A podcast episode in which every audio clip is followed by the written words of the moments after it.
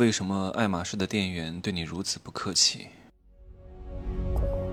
没有事实，没有真相，只有认知，而认知才是无限接近真相背后的真相的唯一路径。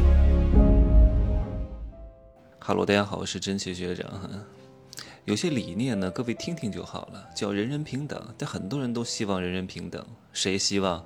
各位，穷人，没钱没势的人，他就希望人人平等，因为他获得不了。他获得不了呢，他也不希望你获得。所以呢，你要跟我一样，我要看到你翻车，我要看到你栽，我要看到你倒霉，我要看到富二代翻车啊，我要看到大明星这个落跌下神坛，他获得一种心理上的快感。虽然说这些人嘴上喊着人人平等，但是等他哪天不穷了、富了、有名了、有声望了，他又不希望人人平等了。你看，人就是这样善变的，因为如果都平等了，就少了很多乐趣。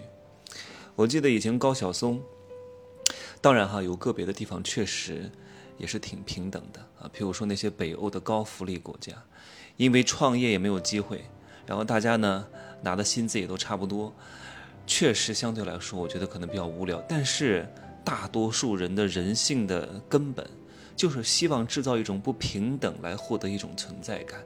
正是因为不平等，有了对比，才能显得自己过得很好，来获得一种存在感和满足感和幸福感，对吧？是不是这样的啊？有时候你并不是说你很痛苦，只不过是因为别人过得比你更好，你很痛苦。如果你天天看一些比你悲悲惨惨切切的，比你过得更惨的人，你原来的痛苦也就不痛苦了，对吧？而很多奢侈品品牌正是制造这种不平等，制造这种差距带来的拉扯感，带来的距离感，来打造它的销售体系的。啊，这个内容比较深，也非常值钱，我不会讲的太深，适当的提一提。所以很多人就不用再纠结为什么很多奢侈品品牌门店的店员对你的态度这么差。你又不是他的客户，为什么要对你好？你又不给他花一分钱，为什么要对你好？他就把自己当个人了。而且有时候故意对你态度不好的，要激发出你一种 攀比的欲望啊。你看到自己排队排那么长时间，譬如说你去机场的话，要排半个小时队才能安检，才能上飞机，然后下了飞机还要排队取行李，耽误很长时间。你看到别人走旁边的 VIP 通道进入头等舱休息，然后餐食都非常的精美，还有香槟，对吧？还有鱼子酱，有些国际航班上的头等舱是提供鱼子酱的，还能够有空中酒吧，还能够在飞机上洗澡按摩，多好！像一个大客厅一样，特别好。有的这种头等舱真的是有客厅的啊，很贵，估计得十几万、二十万吧。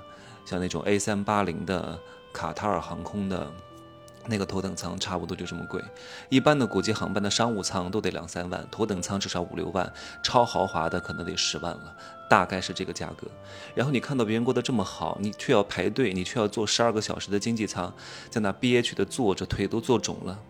你就会心想，我一定要成为这个航空公司的 VIP，对吧？那些店员对你态度不好，你说我一定要争口气，把它买下来，改变你对我的看法。所以你就正中他们的下怀。你看，你想买个爱马仕的包包是非常不容易的。每一个店啊，没有那种成文的规定哈，大概就是每个店每天最多只能卖三个包。爱马仕的总部会去定期的巡查和清点库存的，你不可以冒卖太多包，懂吗？如果你这个包卖的多了，这个店的店长和店员就会被开掉，对吧？你要想买包怎么办呢？并不是说这个顾客进来说我要一个 Birkin 包包，我要一个什么 Kelly 包，你拿给我一个吧。然后你问他多少钱，店员说二十万，你把二十万一掏来给你，老子有钱买。店员说不好意思，不能卖给你，因为这个包现在已经被别人预定了，因为这个包现在缺货啊。其实真的缺货吗？真的被别人预定了吗？没有，就是不能卖给你。为什么？因为你是新顾客，因为你从来没有在这个店里买过别的东西。你要想买包，可以啊，配货。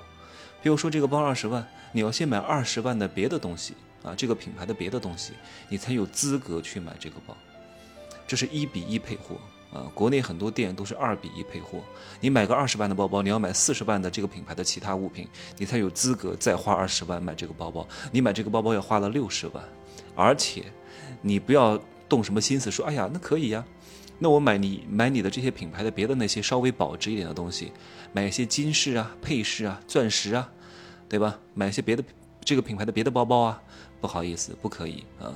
你买的配货呢也是有要求的，你只能够买一些什么什么家居类的呀，什么衣服啊。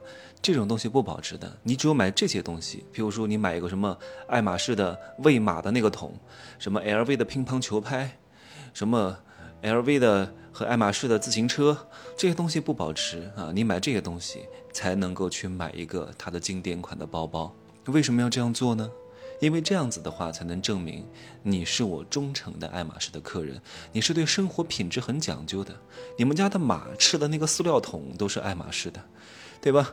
你打乒乓球拍儿，你放的风筝，都是我们爱马仕品牌的，说明你才是我们的精准客户。如果你是存了十年的钱，只是为了买一个爱马仕的包包，说明你不是我们的精准用户。所以这个世界上有很多的套路，只不过有些人呢非常情绪化，他用的是情绪、观感和感受来生活在这个世界上的。非常容易被激怒，非常容易上圈套，非常容易上当受骗，非常容易被割韭菜。不用同情他们，这个世界啊，不需要让大多数人都活得非常清醒的。大多数人都非常清醒，他们就会非常痛苦。要让他们忙起来，要让他们糊涂一点啊！谁都清醒了，并不是一件好的事情。所以各位要改变，改变别人的欲望，千万不要免费的点化别人。对吧？因为你帮了他，他还会恨你，没必要的。你不是圣母，你也不是观世音菩萨，对吧？佛魔一体很重要，就这样说吧。啊，祝各位开心幸福。